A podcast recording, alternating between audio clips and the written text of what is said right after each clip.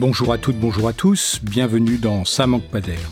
Nous sommes ensemble pour une demi-heure pour débattre de la recherche en éducation avec celles et ceux qui la font. Et je suis ravi de vous retrouver pour une nouvelle saison et je salue au passage Marie-Claire Thomas qui m'a confié la lourde tâche de reprendre le flambeau de l'émission. Au programme aujourd'hui l'école primaire au XXIe siècle à l'occasion du colloque qui se tiendra du 12 au 14 octobre à Cergy Paris Université.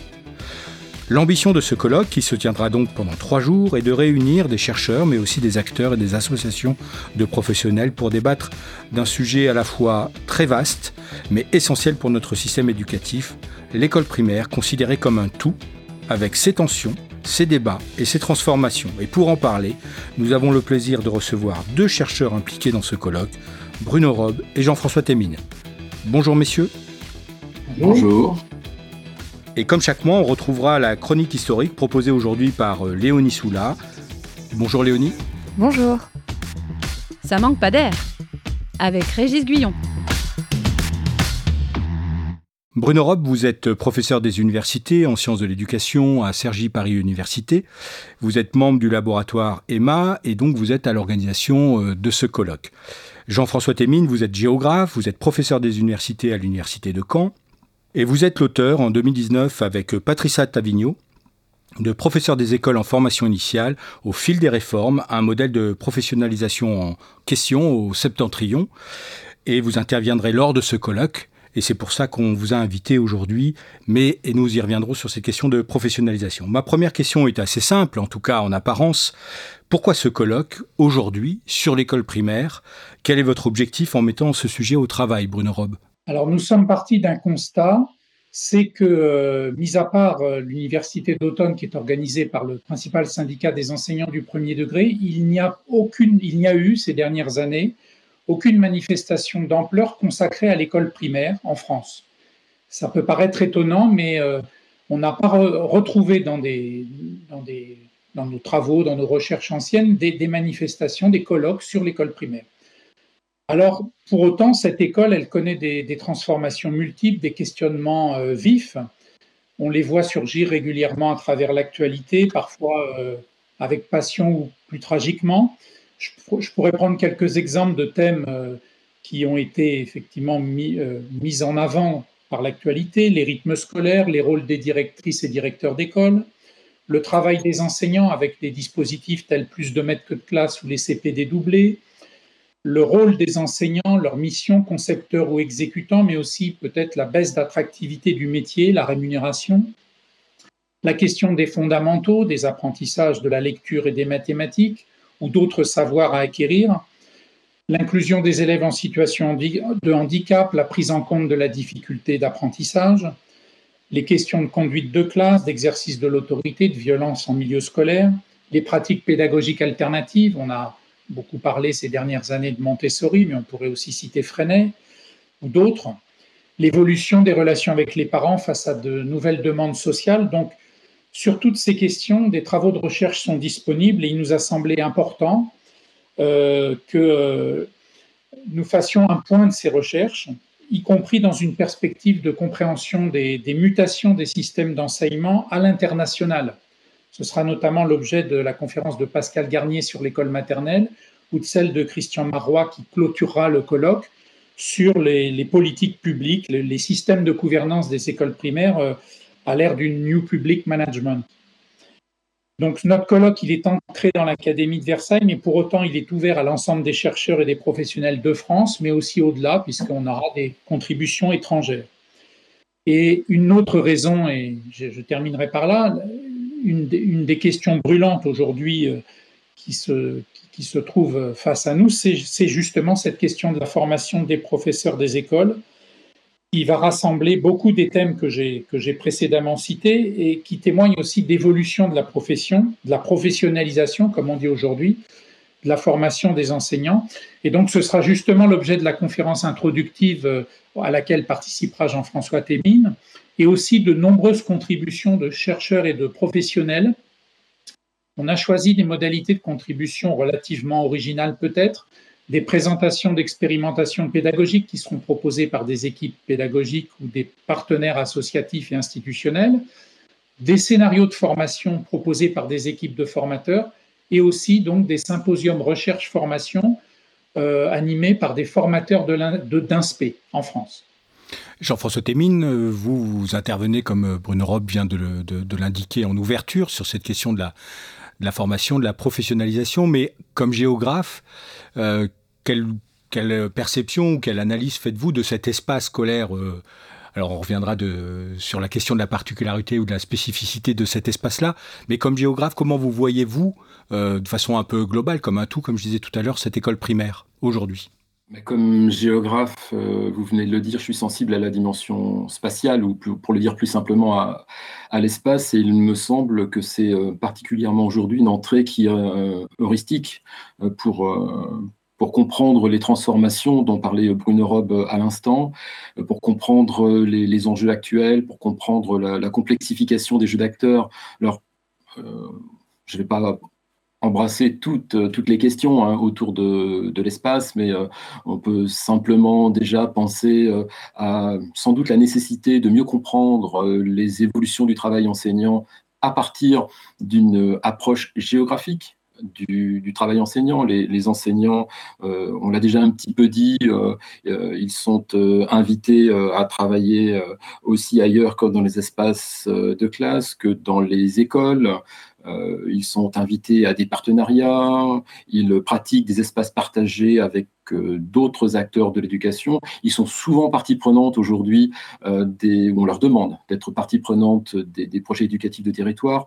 Euh, bref, euh, pour le dire avec un mot simple de géographe, il y a, une recomposition des espaces du travail enseignant. Et cette recomposition-là, elle est caractéristique des, transformations du travail. Je pense qu'on peut toucher énormément de dimensions du travail et de l'activité à partir d'une entrée, euh, je dirais, d'ordre matériel hein, qui caractérise euh, l'espace, même si euh, tout, l'espace n'est pas matériel.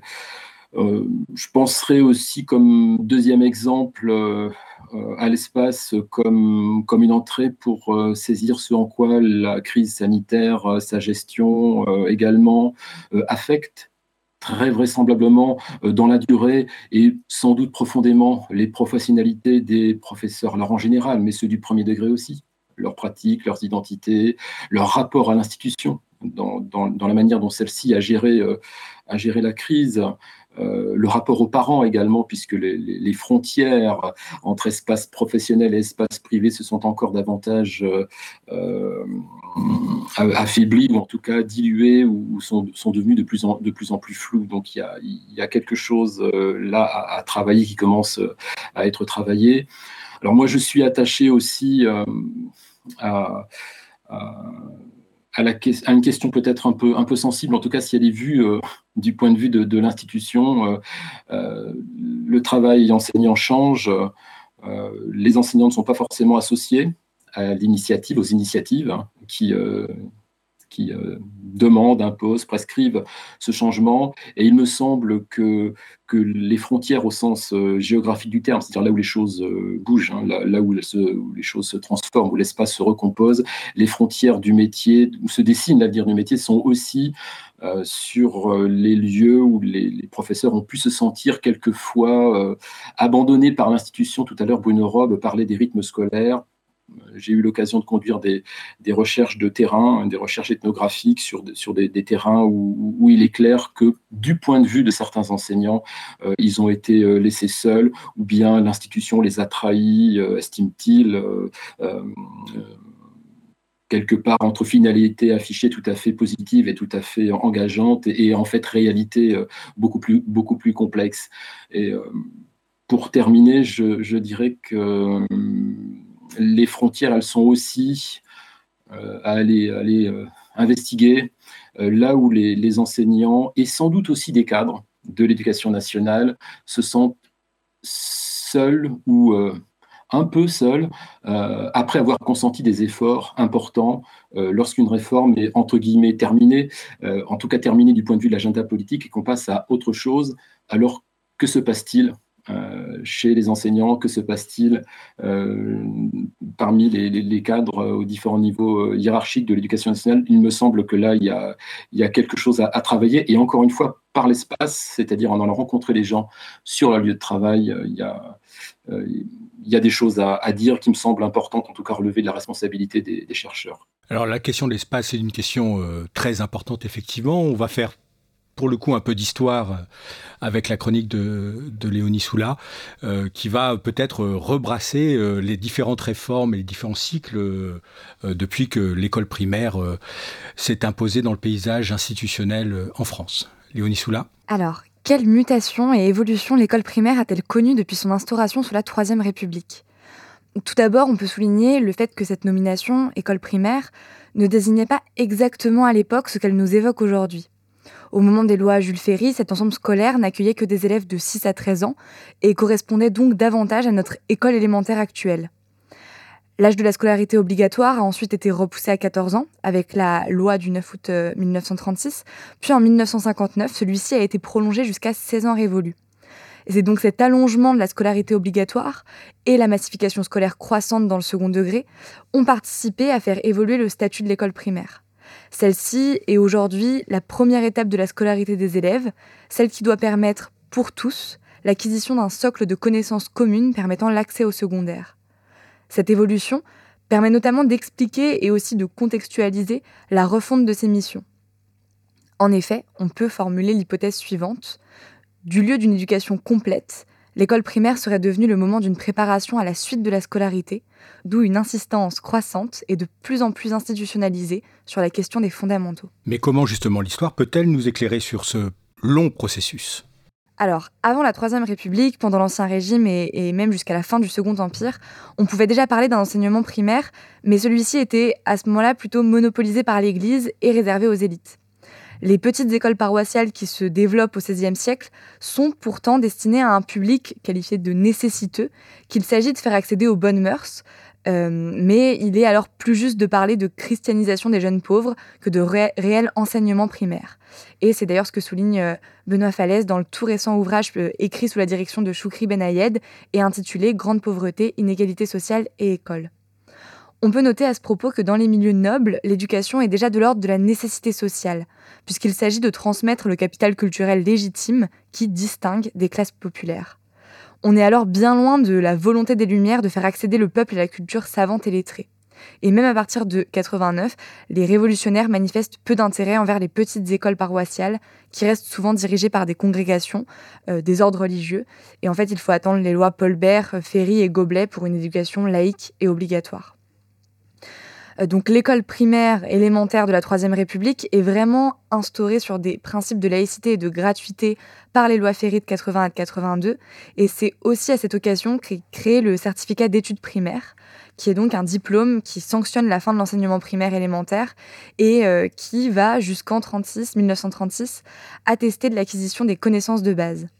Euh, mais donc euh, seulement 10% des candidats obtiennent alors cet examen, qui devient rapidement le symbole de la réussite scolaire dans les familles les plus modestes. Ensuite, donc, je fais un, un, petit saut. Après la Seconde Guerre mondiale, l'école primaire connaît d'importantes mutations. La pédagogie qui est mise en œuvre dans les écoles se transforme, notamment avec le courant d'éducation nouvelle qui est développé dès les années 20. Euh, euh, et, donc euh, l'idée au centre de ce courant est la suivante. L'apprentissage, avant d'être une accumulation de connaissances, doit être un facteur de progrès global de la personne. Et donc pour cela, il faut partir des centres d'intérêt des élèves, s'efforcer de susciter l'esprit d'exploration et de coopération.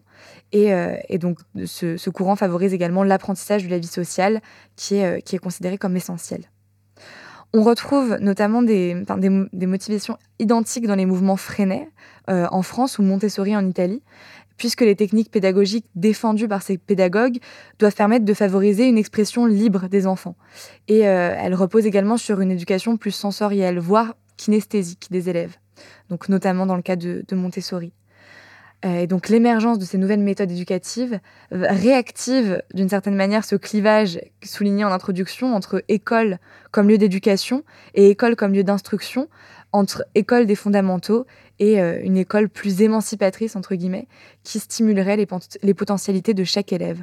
Car on va voir, en tout cas sur ces 40 dernières années, un retour sur une insistance sur l'importance des fondamentaux, justement. Oui, en effet, puisque dès les années 80, Jean-Pierre Chevènement met justement l'accent sur ces apprentissages fondamentaux avec le lire, écrire, compter, euh, donc des fondamentaux qui sont assimilés aux enseignements de base pour assumer euh, ses droits et devoirs de citoyen. Puis, en 89, la loi d'orientation euh, de Lionel Jospin organise la scolarité en cycle pour lesquels sont définis des objectifs et des programmes nationaux.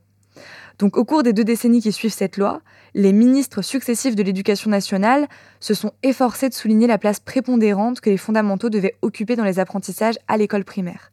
Et cette orientation politique était d'ailleurs encore d'actualité lors de la discussion du projet de loi pour une école de la confiance, réaffirmant l'importance du lire, écrire, compter, auquel a été ajouté euh, donc plus récemment le respecter autrui dans les circulaires ministériels de 2018. Cette formule, qui est devenue un véritable leitmotiv, remonterait en réalité à la monarchie de juillet et elle aurait été utilisée pour la première fois dans une ordonnance rédigée dès 1816. Euh, donc, euh, en fait, bien que le ministère de l'Instruction publique soit devenu le ministère de l'Éducation nationale depuis 1932, les institutions en charge des politiques éducatives semblent faire face encore et encore à, ce, à cette sorte de paradoxe intemporel. Et donc, je voudrais terminer cette chronique sur une citation de Benoît Falaise qui est issue de l'ouvrage que j'ai déjà évoqué et qui euh, me semble résumer avec justesse et acuité la situation. Et donc, c'est la citation suivante. Tout se passe comme si l'histoire de l'école était tendue par une ligne de clivage qui ne cesse de se rejouer et de se réactualiser du XVIIIe siècle à nos jours. Deux visions s'affrontent celle d'une école pour le peuple, issue de la Restauration, ou des écoles de charité où apprendre les rudiments du lire, écrire, compter, compte autant que les principes religieux du respect de la civilité et de la morale, et une autre vision de l'école, de l'enseignement philanthropique mutuel à Jean Zay, en passant par les compagnons de l'après-grande guerre, veut faire en sorte de donner à tous les instruments de l'émancipation intellectuelle et sociale. Et c'est cette ligne de tension euh, qui se retrouve dans les débats publics, médiatiques et sociaux, jusqu'à la mise en place des zones d'éducation prioritaires au début des années 1980. Merci Léonie euh, Soula. Quel est votre... Euh, je vous interpelle sur ce point, sur la lecture de cette chronique par rapport à cette tension que souligne Benoît Falaise dans, son chapitre entre euh, sur les attentes ou les objectifs et donc les représentations qu'on peut avoir sur, euh, sur l'école primaire. Bruno Robe. oui, moi je suis frappé en écoutant cette chronique par évidemment cette insistance sur les fondamentaux et cette récurrence des fondamentaux. Il y a un paradoxe dans cette histoire des fondamentaux, puisqu'on s'aperçoit, et ça a été bien montré par la chronique, que l'école primaire n'a jamais renoncé à enseigner les fondamentaux.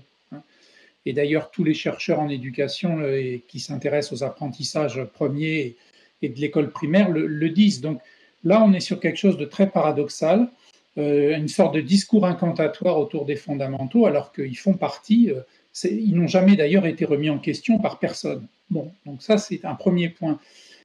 ça m'amène à, aussi peut-être insister sur un point qu'on pourrait développer et travailler, qu'il le sera dans le colloque, c'est cette question des, ce qu'on appelle à l'étranger les, curricula, les programmes.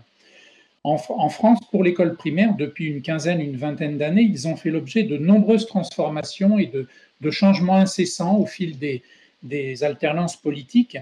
Et là, on est sur quelque chose qui est assez spécifique sans doute à l'école française et qui, qui a certainement un impact qui est loin d'être négligeable sur l'état de notre école primaire aujourd'hui. Jean-François Témine, par rapport à, ces fondamentaux, on a fait de l'histoire euh, comme géographe, quelle, euh, perception vous, avez euh, de, cette histoire-là de l'école primaire, justement? Alors, pour, pour poursuivre le, propos de, Bruno Robe, ce qui est frappant, c'est comment l'agenda politique vient, vient, vient dicter euh, euh, des, des, programmes successifs et qui peuvent prendre euh, des directions diamétralement opposées. Et c'est effectivement ce qui se passe pour la géographie. C'est-à-dire que si on va regarder discipline par discipline, cette tension entre, entre deux écoles, entre deux, finalités finalement de l'éducation, cette tension, on la, on, la voit, on la voit très bien. Donc pour la géographie, bah, typiquement, le programme de 2008 est un programme extrêmement franco-centré, très axé sur le factuel, le vocabulaire, euh, les repères, et euh, arrive, donc là on est dans le quinquennat euh, Sarkozy, les nouveaux programmes donc avec le président ultérieur, le quinquennat ultérieur, ces programmes sont complètement différents. Euh, on est devant des programmes qui sont très liés euh, à la géographie scientifique et on peut trouver facilement, facilement le lien tout en étant euh, rattaché aussi à des préoccupations qui peuvent être celles de tout, tout enfant, de tout élève et autour du, organisé autour du concept d'habiter. et on voit bien que là, derrière la réflexion sur, sur l'habiter, qui, que chaque élève, chaque enfant peut rapprocher de ces espaces de pratique, de ces espaces imaginaires et aussi des espaces du futur, hein, puisqu'il y a une dimension aussi de géoprospective, on est sur une toute autre dimension que la géographie de repères à apprendre, à apprendre pourquoi faire, peut-être à apprendre par, cœur, mais du coup, à quoi sert la géographie? Donc finalement, on a, un balancement là peut-être presque caricatural pour la géographie, je, ne sais pas, je ne peux pas faire de comparaison interdisciplinaire, mais un balancement caricatural entre d'un côté des repères pour tous, mais quel sens peuvent avoir ces repères et euh, quelques années plus tard, une géographie qui euh, très vraisemblablement peut être appropriée dans le sens euh, d'une bah, d'une lutte contre les inégalités sociales au sens où on peut rendre perceptible aux enfants qu'il y a des modes d'habiter divers, qu'il y a des possibilités de, partager des espaces et pas nécessité de vivre dans des villes ou des campagnes fragmentées. Donc finalement, on retrouve ces tensions ou ces débats à l'intérieur des, disciplines et des programmes euh, qui concernent l'école en général, on, les retrouve aussi euh, dupliqués quelque part euh, dans chacune des disciplines. Je voulais revenir aussi par rapport au colloque, il y a, deux peut-être deux lignes hein, sur à la fois la singularité que cette école primaire a dans le paysage institutionnel et pas que, et puis c'est un mouvement qui serait un mouvement, un mouvement un peu de fond de normalisation. Bruno Rob, comment vous, vous posez cette, cette première ligne qui est celle de la singularité de l'école euh, primaire? En quoi est-elle singulière par rapport au reste de, la scolarité en France? Alors, ce que nous avons privilégié dans, ce colloque, euh, ce sera l'objet des deux tables rondes euh, qui se tiendront, c'est ces deux questions, celle de la polyvalence d'une part, et puis celle de, la, forme scolaire d'autre part. Alors, s'agissant de la polyvalence, euh, ça vient justement, effectivement, discuter cette problématique des, disciplines, évidemment. On a choisi un titre assez parlant, me semble-t-il, assez évocateur, qui est Prof des écoles, prof à tout faire, point d'interrogation. L'identité professionnelle du professeur d'école à l'épreuve de l'extension de la polyvalence. cette polyvalence est une notion au contour encore mal défini, qui a été peu travaillée par les chercheurs et par contraste, on observe, quand on regarde notamment les maquettes de formation des, professeurs des écoles et des futurs, je le vois dans mon, académie en particulier, mais c'est le cas ailleurs aussi, on observe des entrées qui sont principalement disciplinaires. Euh, l'appel aux fondamentaux n'y est sans doute pas pour rien, bien sûr. Et donc, un des objets qu'on va travailler dans cette table ronde, c'est des, éléments qui structureront les apprentissages des élèves, et c'est donc un chantier, là aussi un chantier de recherche. Alors l'autre problématique, celle de la forme scolaire, nous la, questionnons comme une réalité paradoxale. On sait que la forme classe reste dominante, et là je pense qu'en termes d'espace aussi, euh, mon collègue pourra dire des choses. La forme classe reste dominante malgré les tentatives de mise en place de, des cycles, il y a dans les années 90, ou plus récemment la réforme des rythmes scolaires. On voit que ces réformes n'ont pas eu de prise véritablement sur le, les fondements de la forme scolaire euh, ordinaire. Et donc, euh, cette forme, elle, est encore très, très évidemment prégnante, alors même que l'école n'a plus le monopole des savoirs. C'est aussi un, autre paradoxe. Euh, qu'il s'agisse de l'importance des devoirs à la maison, de la, du marché du soutien scolaire, des critiques des parents à l'égard de certaines pédagogies qui sont pratiquées, ou du développement récent de l'instruction à domicile, même s'il reste marginal le, recours à Internet, euh, la classe à la maison, qui est une expression, euh, de mon point de vue, assez malheureuse, mais qui a été beaucoup utilisée euh, lors du premier confinement. Bon, on voit effectivement, en tout cas, que des savoirs circulent en dehors, de l'école. Certains collègues parlent de savoir informel, de savoir non formel. Donc, euh, il y a effectivement là euh, aussi, on voit émerger par exemple des pratiques alternatives. On parle de classes flexibles aujourd'hui qui sont un, terme à la mode, parfois même repris dans les discours institutionnels, mais aussi bien sûr les pédagogies issues du courant de l'éducation nouvelle, qui d'ailleurs fête ses 100 ans cette année. on voit aussi, bien sûr, avec l'intensification de l'usage des technologies numériques à l'école, que la forme scolaire est mise à l'épreuve. Et donc, euh, ce qui nous intéresse d'interroger à travers ce questionnement sur, la forme scolaire, ce sont euh, en quoi elle favorise ou non des évolutions pédagogiques, euh, de comportement aussi des acteurs qui, méritent d'être identifiés. Parce que ce n'est pas le tout de modifier effectivement une forme scolaire, à, condition qu'on cherche à la, modifier, mais si elle est modifiée, quelles incidences ça a sur les apprentissages des élèves et la qualité de la réussite des élèves? J'ajouterai un petit mot peut-être sur le travail, euh, le travail d'équipe. Il y a un symposium de notre colloque qui, traitera de cette question, notamment euh, en convoquant, euh, à travers une recherche qui a été menée dans une école primaire à Paris, l'idée d'équipe enseignante-apprenante. Et il nous semble que, par exemple, je donne cet exemple, mais cette idée pourrait être une voie possible justement pour soutenir les professionnalités enseignantes et promouvoir aussi une formation continue qui soit au plus près des besoins des équipes et des personnels ce qui nécessite de repenser le rôle des cadres euh, IEN et conseillers pédagogiques. Jean-François l'évoquait tout à l'heure. C'est vrai que, euh, je dirais, centrer, euh, l'intervention et le, travail d'accompagnement sur l'équipe, sur l'équipe enseignante et plus uniquement sur les individus indépendamment les uns des autres, c'est sans doute une voie à explorer qui ne nous semble pas aujourd'hui être véritablement je dirais, une, tendance, une tendance euh, euh, voilà, mise en avant. Jean-François Témine, vous êtes intéressé à ce travail collectif des enseignants, ou en tout cas de cette question à travers l'appropriation des formations. Qu'est-ce que, que vous, ça vous paraît être un trait singulier, en tout cas un trait important concernant l'école primaire, cette, cette appropriation collective, cette, ce travail en collectif?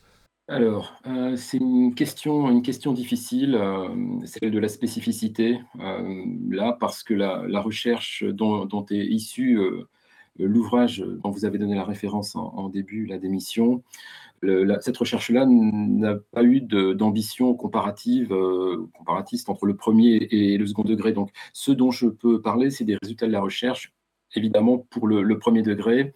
Et euh, il ressort de, cette recherche qui a consisté à, savoir comment des, étudiants ou des stagiaires euh, s'appropriaient la formation qui leur été euh, délivrée, donc une formation pour devenir professeur des écoles, et qui leur a été délivrée à des moments différents, puisque nous sommes intéressés à plusieurs cohortes, celle d'avant la une, d'avant la masterisation, une de la première masterisation 2010, 2011, 2012 et une cohorte de la seconde masterisation donc 2013, 2014, 2015.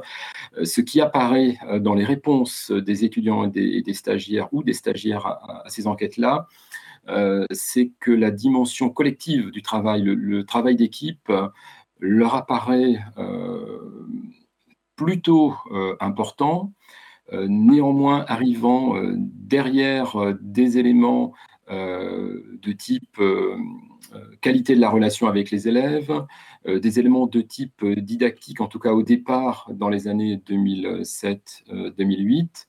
Donc une dimension importante, mais quand même en, second rideau, en quelque sorte, mais surtout euh, ce qui nous frappe, euh, c'est que la dimension collective du, travail, euh, son importance à leurs yeux va varier en fonction des modalités de formation. Et c'était un peu ça notre problématique de recherche. C'était en quoi les variations de forme de formation impulsées par les réformes induisent-elles des effets en termes de compréhension de ce que sont les compétences euh, pour être professeur des écoles et en termes de construction de, compétences propres. Et pour le dire euh, euh, rapidement, les compétences autour des, collectifs de travail ont donc une position médiane, mais surtout la réforme des années 2010, donc la première masterisation, a produit un, effet de baisse de l'adhésion des stagiaires au fait que le travail d'équipe, c'était important ce qui est assez facile à comprendre, en tout cas, on s'est dit que la, la raison de cela, c'était que tout simplement, les étudiants en formation euh, initiale étaient euh, moins souvent en stage euh, que leurs prédécesseurs des années 2006, 2007, 2008, qui étaient en stage en alternance en deuxième année. Donc, du coup, la formation en, en IUFM à l'époque semblait relayer un discours de l'institution sur euh, la nécessité de travailler en équipe, la nécessité des partenariats, mais simplement un discours dont les manifestations dans le réel du travail des équipes dans les classes étaient difficilement perceptibles puisque les stages étaient courts euh, pendant ces M1 et M2.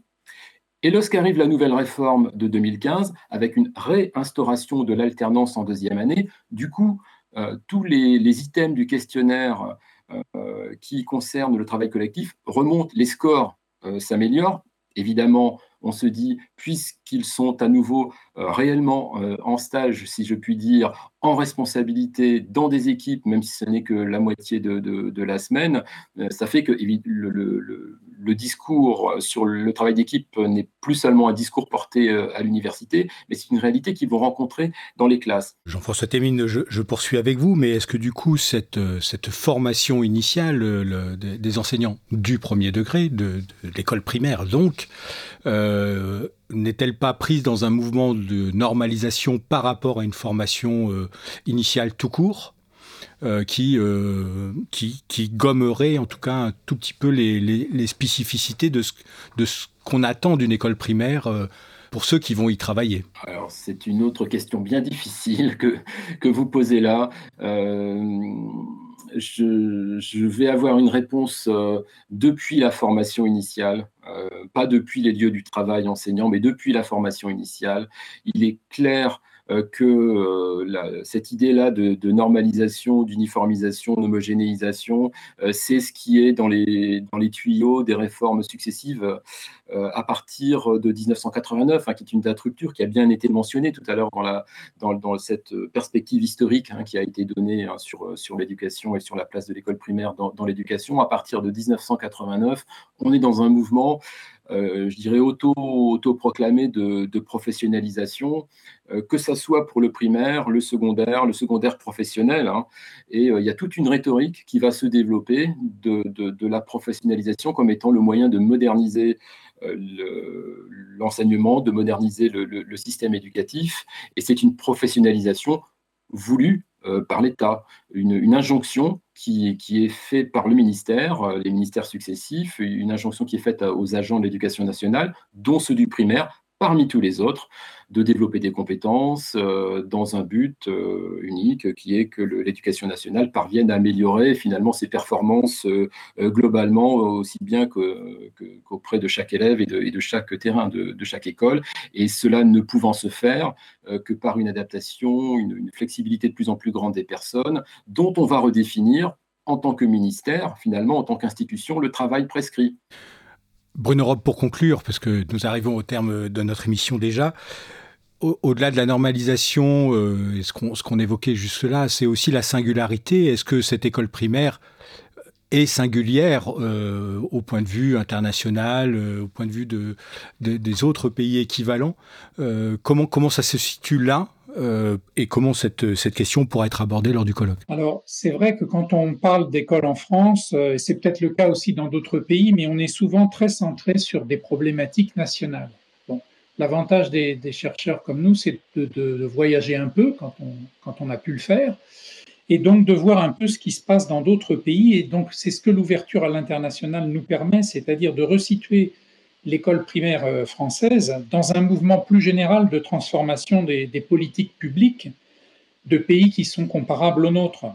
On évoquait à l'instant la, renormalisation ou la normalisation.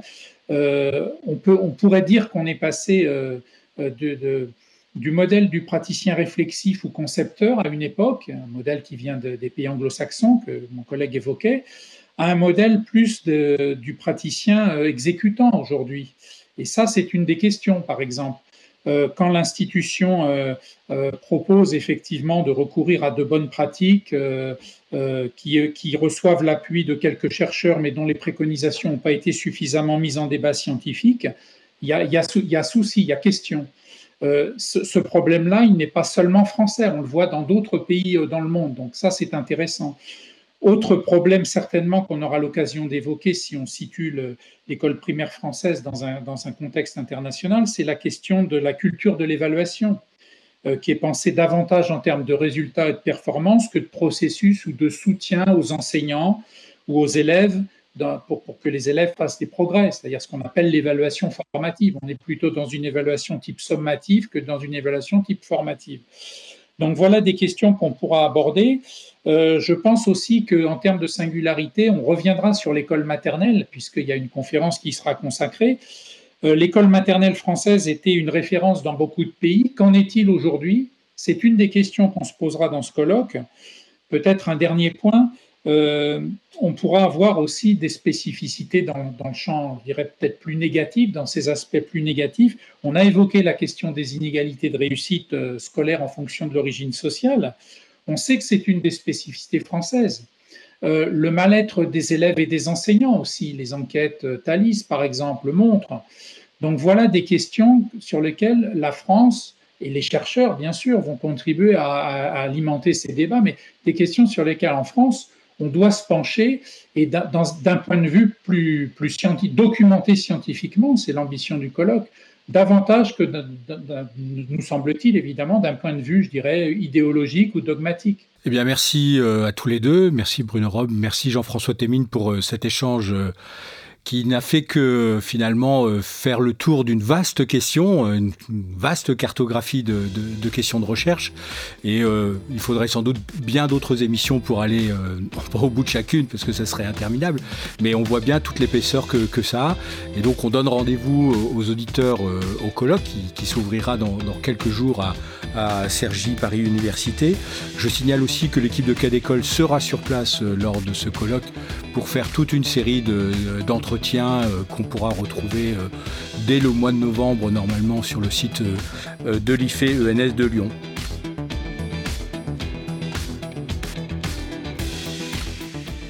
Ça manque pas d'air. C'est une émission préparée ce mois-ci avec Léonie Soula, étudiante à l'ENS, à la réalisation Sébastien Boudin, au mixage Laurent Gaillard. Rendez-vous en octobre pour une émission consacrée à l'enseignement des religions à l'école.